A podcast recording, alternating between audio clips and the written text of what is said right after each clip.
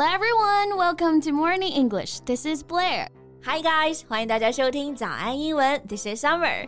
Summer, you look great today. 今天穿这件衣服好漂亮啊 Thank you. I just bought it last week.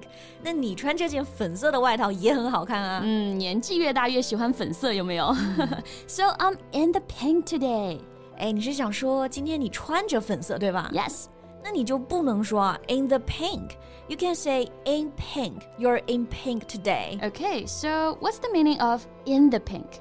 Well, it's also a correct phrase. In the pink means in very good health or in very good condition physically and emotionally. 啊，学到了。 In the pink 表示啊，一个人身体健康、面色红润、精力充沛的。是的其实也很好理解啊。我们说一个人脸色不太好的时候呢，一般会说很苍白、很 pale。那如果脸上是粉红色的、红扑扑的，那不就是气色很好、身体很健康吗？ Exactly. So let's take a look at an example. He recovered completely from his surgery and has been in the pink ever since.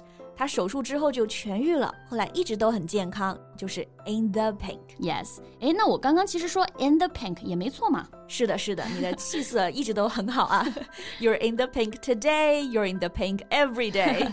哎，Summer，我们之前有聊过食物、饮料的各种俚语表达啊，是不是？其实颜色的表达也蛮多的。没错。So in today's podcast, let's take a look at these color-related idioms. 在节目的开始，给大家送一个福利，今天给大家限量送出十个 我们早安英文王牌会员课程的七天免费体验权限，两千多节早安英文会员课程以及每天一场的中外教直播课，通通可以无限畅听。体验链接放在我们本期节目的 show notes 里面了，请大家自行领取，先到先得。Alright，那我们刚刚说到的 pink，其实还有一个很好用的表达，tickled pink。Yeah, tickled pink. Tickle 在这里呢做动词，表示挠痒痒。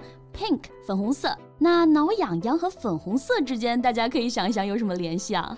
嗯，这句习语呢，最早记录是在一九二二年。当一个人被挠痒痒的时候，觉得很痒，就会忍不住笑，所以你脸就会变红。那么这句话就引申为啊，特别高兴，高兴极了这个意思。yeah, like the staff were tickled pink when the company announced a fat bonus for everyone. 当公司宣布啊，给每个人一大笔奖金的时候，员工们都眉开眼笑的。I'm just gonna be tickled pink if I got a fat bonus. 此处是不是要艾特一下我们的老板啊？哎，Summer，你过来一下。嗯、um,，OK。你这个年轻人怎么不讲武德？你搞突然袭击啊？因为要给大家演示一下正确用法嘛。你看刚这样大挠我啊，这样大家就很理解 tickle pink 这个含义了啊。你看我们 Summer 这小脸红扑扑的。我觉得下次直接讲解啊，大家也是能 get 到意思的啊。 So what's your favorite color, Summer? Okay, I guess um green.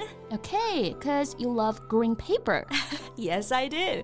Green paper 这个表达大家不要直接翻译成绿皮书啊，因为美元呢它的纸币是绿颜色的，所以呢在美国啊，他们通常就把钞票称为 green paper or greenback or green stuff，或者单独一个 green，在美国也可以代指钱财、钞票、有经济实力这些意思。Yeah，不过大家记住啊，这个表达呢，它比较偏口语，正式场合我们就不要这么说了。来，我们看两个例子吧。比如你可以说 How much green you got on you？你身上有多少钱啊？Or I have so much green stuff, I don't know what to do with it。我有那么多钱都不知道怎么花了。Maybe you can give me some of your green stuff. I know how to spend it. Thank you, but I think I can handle it all on my own.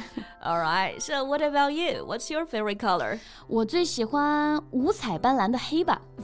五彩斑斓的黑是给不了你了啊，但是呢，带黑色的俚语可以给你几个。 Such as， In the black，哎，刚刚我们说了 in the pink， 不是指穿粉红色的衣服啊，所以 in the black 一定也不是穿黑色衣服。是的，因为中间有一个介词啊，the，所以要学会举一反三。嗯，In the black means the business is making money, is profitable，就表示买卖挣钱了，是可以盈利的，有盈余。 Yes, for example, our account is in the black this month.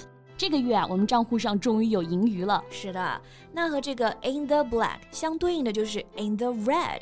It means the business is losing money, is unprofitable. Yeah，不要觉得 red 红色嘛，所以红彤彤的一定就是赚钱了。No no no，它和 in the black 含义呢正好相反，相当于我们说财政赤字了，买卖亏钱了，负债了。 Right. For example, they had to sell the firm because they had operated in the red for years. 因为经营这家公司呢，几年来一直都在亏钱、亏损，所以他们只好把它卖掉。In the black, in the red. Yeah. 哎，Summer，待会儿吃什么呀？Oh, that's kind of out of the blue. But how about 麻辣烫可以可以啊，不过这个表达我倒是挺喜欢的，out of the blue。？Out of the blue 这个短语啊，是来自于 a bolt out of the blue。bolt 就是闪电的意思。嗯，百米飞人博尔特就叫这个名字，对不对对，闪电博尔特嘛。？Right，a bolt out of the blue 就相当于我们中文说的晴天霹雳。那晴天霹雳都是很突然的嘛，so it means out of nowhere unexpectedly，就表示事情啊很突然，发生的很意外，没有料想到。Blue 在这里呢，代表的是蓝天的意思。 Right. For example, COVID-19 came out of the blue in 2020. 二零二二年呢，新冠肺炎来的就很突然。 Yes, out of the blue. Well, I like this one very much. 哎，贝贝，我突然想起来，我不能跟你吃麻辣烫了。 Why? I brown bagged my lunch. You what? 我自己带饭了啊，brown bag。请告诉我，你只是为了教大家这个单词，不是真的自己带饭了啊？哦，这个好像更重要哦。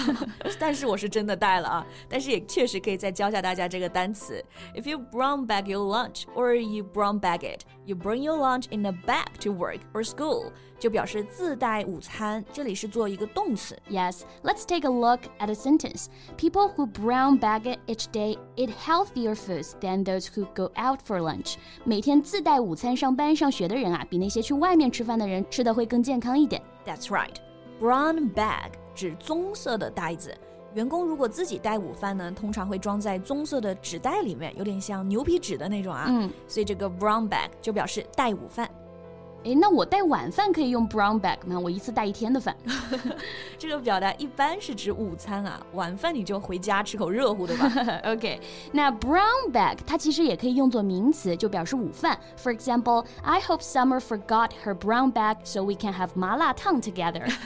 Sally, I didn't, but I'm getting really hungry, so let's grab some lunch. 嗯，那我们今天呢就学习了各种颜色相关的英文表达，你还知道哪些呢？欢迎在评论区给我们留言哦。那我们今天的节目就到这里啦。 Okay, so thank you so much for listening. This is Blair. This is Summer. See you next time. Bye. 今天的节目就到这里了。如果节目还听得不过瘾的话，也欢迎加入我们的早安英文会员。 成为会员，您就可以无限畅听我们每天一场免费的中外教直播课，以及两千多节原创系统课程了。今天我们限量送出十个七天免费试听权限，试听链接放在我们本期节目的 show notes 里了，请大家自行领取，先到先得。